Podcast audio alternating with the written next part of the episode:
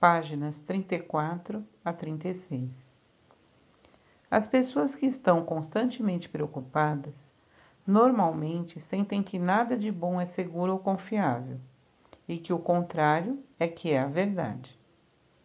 Ó oh, queridas, queridas pessoas, se eu pudesse levar suas consciências ao alto, acima deste mundo, levá-las aos bastidores da matéria visível, para a invisível dimensão da criatividade espiritual, onde tudo começa a tomar forma.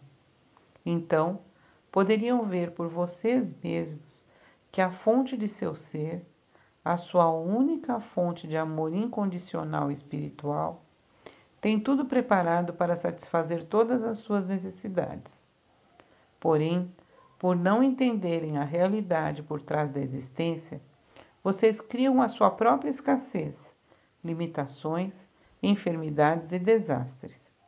Criam estas situações com as suas críticas e queixas, relutando em celebrar as conquistas dos outros, em dar afeto aos que se encontram ao seu redor e em ser generosas com aqueles que experimentam a pobreza.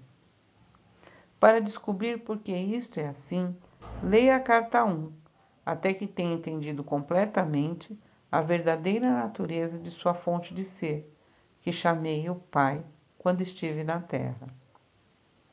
Quando percorre o caminho de Cristo, o meu caminho, você sabe muito bem, sem qualquer dúvida, que a sua absoluta fé e convicção na proteção divina o tirará de seus problemas e o resgatará de possíveis perdas ou dores.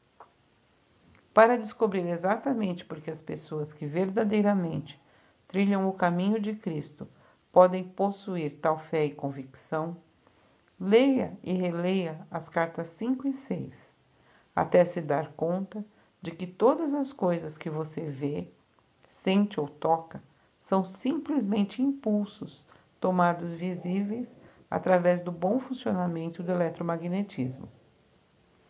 Quando trilha o caminho de Cristo, você também sabe, como eu quando estive na Terra, que há apenas algumas situações pelas quais precisa passar, porque são uma consequência natural de algo que fez no passado.